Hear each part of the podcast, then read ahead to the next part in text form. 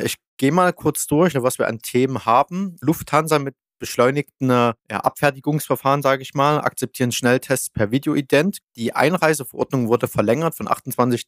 Juli auf 10. September. England feiert den Freedom Day. Es gibt ein paar gute Infos aus Kanada und hoffentlich dann anschließend auch USA. Es gibt was Neues aus Amsterdam, wie die Overtourism vermeiden wollen. Neuigkeiten aus Spanien und dann noch ein paar Reisetipps als Rausschmeißer sozusagen, was man derzeit gut bereisen kann. Herzlich willkommen zu Travel Insights, dem Podcast von fluege.de.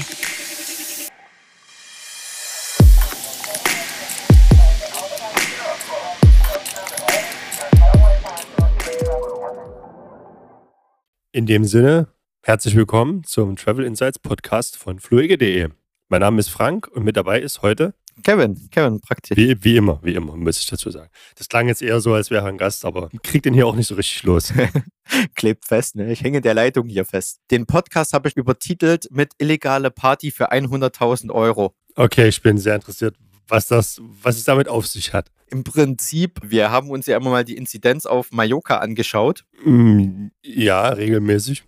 Werden wir auch heute wieder tun. Hast du sie gerade zur Hand? Da lass uns direkt mal dort mit des deutschen liebsten ja, Reiseziels anfangen. Ja, äh, habe ich zur Hand und wir sind aktuell bei 436. Ist das Gesamtspanien oder nur Mallorca? Das sind nur die Balearen. Nur die Balearen, also Ibiza, Menorca. Genau, also wir reden jetzt hier wirklich nur von den Inseln und das ist Mallorca, Menorca, Ibiza und Formentera die, die kleine vergessene Insel. Formentera, genau. Es ist weiterhin nach oben, sehr stark nach oben geschossen. Es sieht jetzt aus, als würde es für die letzten zwei Tage sich minimal stabilisieren, aber ja, die Zahlen sind weiter recht hoch. Die Krankenhaus, also die Intensivbetten steigen jetzt ein Stück weit tatsächlich seit, na, seit einer Woche etwas mit, aber sind hier in der Grafik immer noch im grünen Bereich, noch für die letzten Tage wieder etwas sinkend. Insgesamt sind jetzt vollständig geimpft 48,8 Prozent und knapp 60 Prozent haben jetzt die erste Impfdosis erhalten.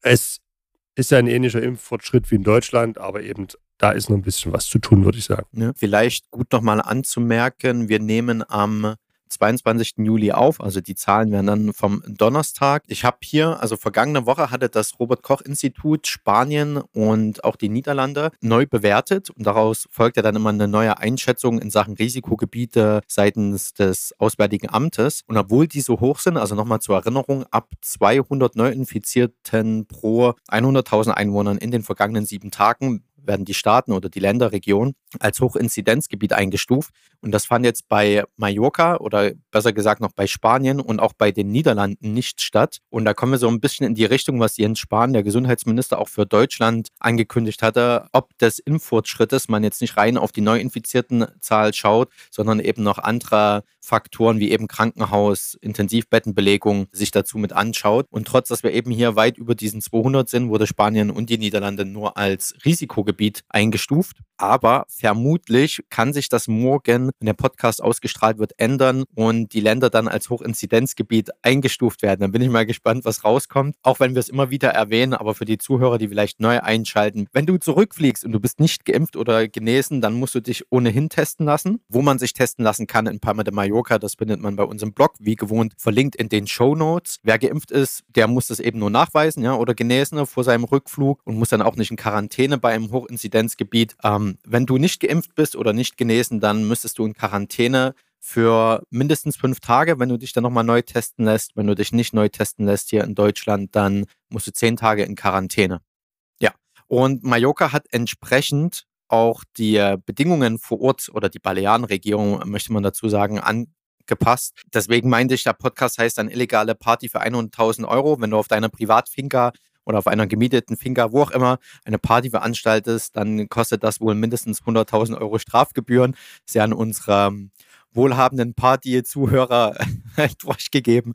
Ja, ansonsten äh, die, eine Sperrstunde, wenn man so möchte, von 1 bis 6 Uhr. Das heißt, Versammlungen, egal in welcher Höhe, aber von unterschiedlichen Haushalten von 1 bis 6 Uhr sind verboten. Ab 22 Uhr, 6 Uhr sind die Strände gesperrt. Also sollte man da auch nicht mehr baden gehen. Aber wie du schon sagtest, die Situation in Krankenhäusern sind unter Kontrolle derzeit. Das steigt nicht so mit an. Hoffen wir, dass das denn auch so bleibt. Und weil ich das gerade so mit diesen ähm, Quarantänen etc. erwähnt habe, können wir vielleicht auch mal noch reinschauen in die Einreiseverordnung. Die oder beziehungsweise ist das für uns ja eine Art Rückreiseverordnung in Deutschland. Die galt nach diesem Stand, was ich gerade eben mit angeschnitten habe, bis 28. Juli, wurde nochmal verlängert bis 10. September 2021. So viel hat sich da nicht geändert, außer, und das äh, ist ein bisschen tricky, wenn du aus einem Virusvariantengebiet zurückkommst, musst du ja in Quarantäne, 14 Tage, egal wie dein Impfstatus ist oder dein genesenen Status. Und das ändert sich, wenn du zurückkommst und in deiner Quarantänezeit wird aus deinem Virusvariantengebiet, aus dem du kamst, ein Hochinzidenzgebiet. Dann kannst du deine Quarantäne verkürzen, genauso wie die Regeln wie für Hochinzidenzgebiete gelten. Ein, ein, ein wunderschönes Beispiel für deutsche Bürokratie, oder? Ja, ja. Ich habe, also ich musste das gestern auch dreimal lesen, um das vollends zu verstehen, weil mir auch die, ähm, ich weiß nicht, ob ich die Logik dahinter ganz verstehe. Äh, deswegen sage ich das ja. Also eine Logik erschließt sich mir da nicht, weil du ja quasi rückwirkend etwas dann änderst, was sozusagen aufgrund einer Neubewertung führt, wo vielleicht aber rückwirkend die Tatsachen noch gar nicht, oder besser die, die, die Voraussetzungen noch gar nicht so gegeben waren. Aber gut, das ist auch nur meine bescheidene Meinung. Ich zitiere da mal aus äh, welchem Werk auch immer von Marc-Uwe Kling, wer definiert, regiert. Ja. Insofern kann man sich damit auch die Realität abbilden oder einschätzen. Das geht wohl zurück auf eine Klage von, ich glaube, es war eine Reisende aus Portugal, als wir diese lustige Woche, sage ich mal in Anführungszeichen, hatten, als das Virus Variantengebiet wurde und eine Woche später dann Hochinzidenzgebiet. Und sie hatte da wohl, ich dachte, es war in Frankfurt am Main geklagt. Sie kam eben genau aus der Woche wohl zurück, Virusvariantengebiet, kurz darauf wieder nur Hochinzidenzgebiet und da galten dann rückwirkend praktisch für sie die Hochinzidenzgebietsregeln, was eben bedeutet, Quarantäne beenden nach fünf Tagen mit neuem frischen Test oder ich weiß gar nicht, ob sie geimpft oder genesen war, dann könne sie sofort aus der Quarantäne. Also diese Regeln praktisch bis 10. September und es würde mich aufgrund der Lage auch nicht wundern, wenn die dann noch weiter verlängert werden.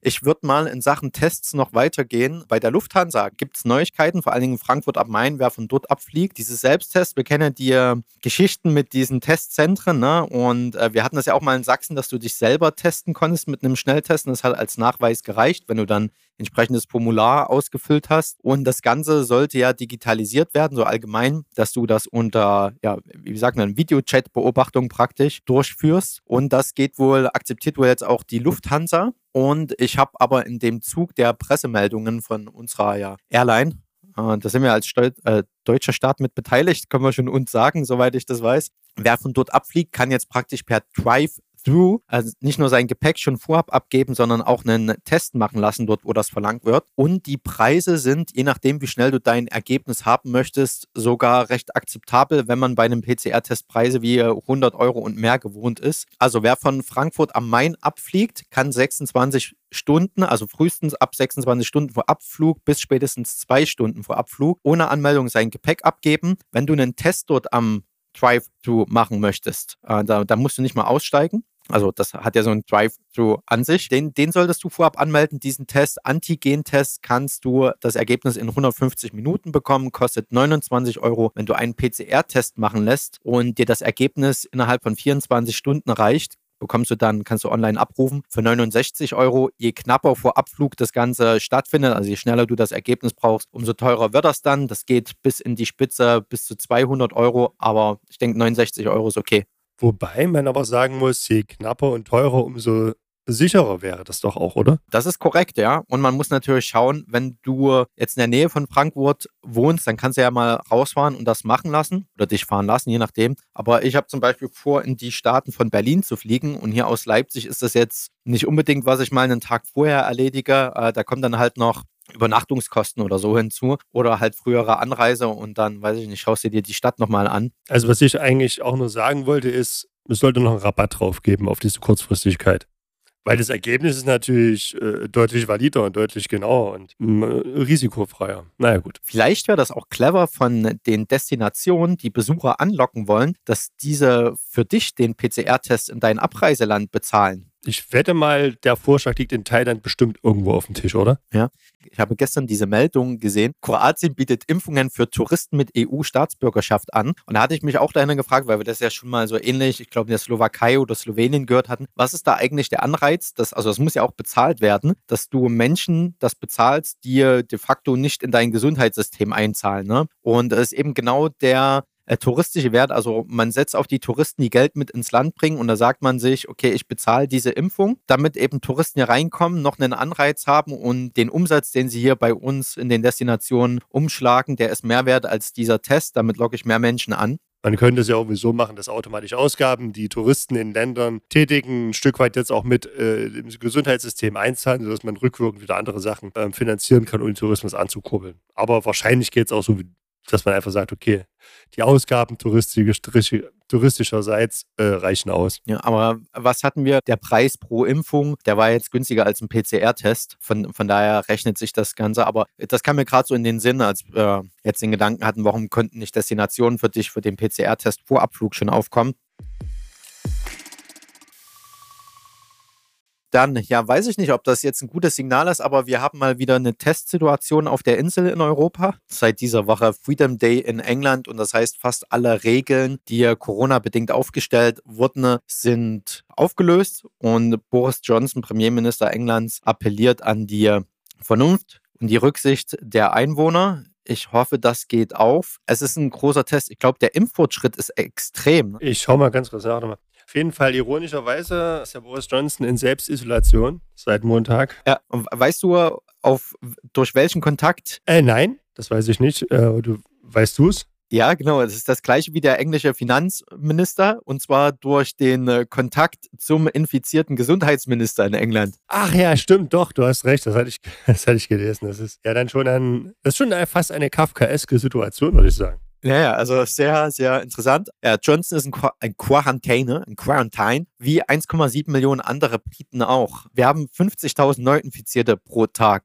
jetzt in England, äh, Pi mal Daumen. Und das scheint wohl schon prognostiziert auf 100.000 bis schlimmstenfalls 200.000 möglicherweise weiterzugehen. Also, um mal klarzustellen, wie, die Impf, wie der Impffortschritt ähm, ist, wir sind bei 68,3 Prozent Erstimpfung und 53,4 Prozent vollständig geimpft. Okay, wo, wo habe ich denn da die 80 her? Na, das wirst du wahrscheinlich verwechselt haben mit Malta, die inzwischen 81 Prozent doppelt geimpft sind und 87,5 Prozent erst geimpft. Also Malta ist jetzt so ganz, ganz knapp schon vor der ja, Schwelle, wo man sagt, das könnte dann diese sogenannte Herdenimmunität sein, die ja benötigt wird bei der Delta-Variante, wo man halt ne, 85 Prozent ungefähr rechnet, was auch noch nicht ganz klar ist. Lass uns mal eine gute News reinstreuen. Du weißt ja, dass ich USA bzw. Nordamerika-Fan bin und Kanada, die ja mal meinten, bis Herbst wird es keine Öffnung geben. Daran hält man praktisch fest, aber es gibt jetzt was Konkretes und zwar im August werden die Grenzen zu den USA zumindest für vollständig Geimpfte schon geöffnet. Das heißt, Amerikaner können nach Kanada, in Kanada, nach Kanada, zu Kanada wieder einreisen und man plant, sofern die Lage es zulässt, sollen internationale Reisende, die vollständig gegen Covid-19 geimpft sind, ab dem 7. September 2021 wieder ohne triftigen Grund, das äh, sind Urlaubsreisende, nach Kanada einreisen dürfen. Das hat äh, die kanadische Regierung jetzt bekannt gegeben. Und unsere Bundeskanzlerin war ja bei Joe Biden und da hatten wir schon mal die Meldung, dass sich die USA demnächst äußern wollen, wie sie das handhaben werden. Und vermutlich hält man sich so ein bisschen an Kanada fest und will da gemeinsame ja, Regelungen aufstellen. Und das könnte eine gute News sein, dass auch ab September USA-Reisen wieder möglich werden. Ich habe jetzt nochmal eine frische Meldung bekommen, dass die Grenzen wohl bis 21. August in den USA dicht bleiben sollen. So das Zitat. Aber ich hoffe, dass ab September ist jetzt so die Wette Herbst Nordamerika-Reisen wieder möglich sind. Ähm, ich habe was Interessantes noch gefunden, Kurioses für renitente Passagiere. Und zwar für die Passagiere, die sich nicht an die Hinweise des Flugpersonals halten, unter anderem und vor allem Masken tragen. Warte, ich äh, zitiere es mal, es kommt besser. Die Federal Aviation Administration, FAA, schlägt zivilrechtliche Strafen in Höhe von 7.500 bis 21.500 Dollar für 13 Flugpassagiere vor. Sie sollen Flugbegleiter belästigt haben, die sie angewiesen hatten, den Anweisungen Folge zu leisten. Und das waren vor allen Dingen Anweisungen, eine Maske zu tragen. Seit 1. Januar waren 3271 Beschwerdeberichte eingegangen zu renitenten Passagieren und 2475 davon äh, waren spezifisch auf das Verweigern einer des Tragens von Flugmasken, also Flugmasken, äh, Mund-Nasenschutz bezüglich. Und die Höchststrafe geht an jemanden, der nach mindestens zehnmal auffordern, so das Zitat, eine Maske zu tragen, dem nicht nachgekommen ist und zusätzlich Alkohol getrunken hatte, der nicht von der Airline serviert wurde. Also das dürfte derjenige mit einem. Das ist, glaube ich, doch das schlimmere Vergehen, oder? Ja, äh, äußert sich ja häufig in einer äh, feuchten Aussprache, mehr Alkohol zu trinken. Ja, jedenfalls dürfte diese Person 21.500 Dollar Strafe betreffen. Also, wenn die Staaten dann wieder öffnen und man reist in die Staaten, ohnehin guter Hinweis, den Anweisungen Folge zu leisten des Flugpersonals, insofern es die Sicherheit auch anderer betrifft. Aber das, denke ich, ist auch nochmal ein finanzieller Anreiz, dem Folge zu leisten. Und den Alkohol immer erst im Flugzeug kaufen. Gut, was, was war das? Ah, ich glaube, das war JetBlue, diese Airline, weil ich wollte gerade sagen, meistens hast du das ja frei in deinem Ticket, aber JetBlue, straf mich jetzt bitte nicht lügen, ist, soweit ich weiß, eine Billig-Airline. Das heißt, da bezahlst du alles an Bord. Dann sind wir fast durch. Ich habe noch eine interessante Meldung aus Amsterdam, den Niederlanden, wie man dort Overtourism vermeiden möchte. Und so haben ja viele Länder, die derzeit oder also derzeit ja eben nicht, aber sagen wir mal bis zum Jahr 2019 an Overtourism leiten. Äh, mir fällt da am meisten immer Rom ein, ja, oder Paris oder diese schönen Bilder, wenn du das auf Instagram zum Beispiel siehst, ein schönes Bild von, weiß ich nicht, eine Person, die am Pisa-Turm steht. Ähm, das ist mit der Realität wohl kaum vereinbar. Außer du bist irgendwie nachts um 5 Uhr schon unterwegs, dann findest du solche Hotspots, bist du da relativ alleine. Jedenfalls möchte Amsterdam dagegen vorgehen. Diese Petition wurde von 30.000 Hauptstädterinnen in Amsterdam unterschrieben und aus der Petition wurde jetzt eine Verordnung durch den Gemeinderat. Und wie das Ganze aussieht, man möchte nur noch so 10 bis 20 Millionen Touristen pro Jahr nach Amsterdam reinlassen. Und da bin ich mal gespannt, wie sich das entwickelt, ob man das wirklich so verbieten kann. Also man schaut sich Berichte an, wie ist die derzeitige Lage, wie war es im Vorjahr und wie ist die Prognose für das laufende Jahr und für die folgenden zwei Jahre. Und wenn das gewisse Signalwerte erreicht, also zwischen diesen 10 bis 20 Millionen, die man ähm, als, als akzeptabel pro Jahr erhält, an, also erachtet an Touristen, muss innerhalb von sechs Monaten eine Strategie erstellt werden und das adäquate Mittel, um das einzuschränken, sind wohl entweder Regulierungen bei privater Zimmervermietung oder eine Touristensteuer einführen. Und ob sich das wirklich durchsetzt, da bin ich gespannt. Ich sage mal, derzeit ist es ein Luxusproblem, weil äh, in, zu Corona-Zeiten kommen nicht so viele Touristen ins Land. Übrigens äh, für, für viele auch gerade der Anreiz, sich mal Touristenhochburgen eigentlich sonst anzuschauen, weil eben die Touristen derzeit fehlen. Aber wenn die Pandemie vorbei ist, äh, wie sich das da durchsetzen wird, das, da werde ich mal ein Auge drauf halten. Dann einfach würde ich so sagen als Abschluss, wenn uns, äh, wenn wir durch sind, kein Risikogebiet mehr. Norwegen und Schweden. Wer jetzt nach Skandinavien reisen möchte, kann das praktisch noch beruhigter tun. Ich glaube, die Sommermonate sind für Skandinavien sowieso mal ganz angenehm. Ansonsten ist es da durchaus kälter. Und wer möchte, kann nach Curaçao als Deutscher jetzt einfacher einreisen. Die Testpflicht entfällt. Curaçao ist niederländisches Überseegebiet. Dürfte dein EU-Datenvolumen eigentlich gelten? Also äh, Norwegen, Schweden oder Curaçao, äh, wer da jetzt hinreist, herzlichen Glückwunsch. Ich wünsche viel Spaß dabei und vielen Dank fürs Zuhören. Bis nächste Woche. Bis nächste Woche. Ciao. Ciao, ciao.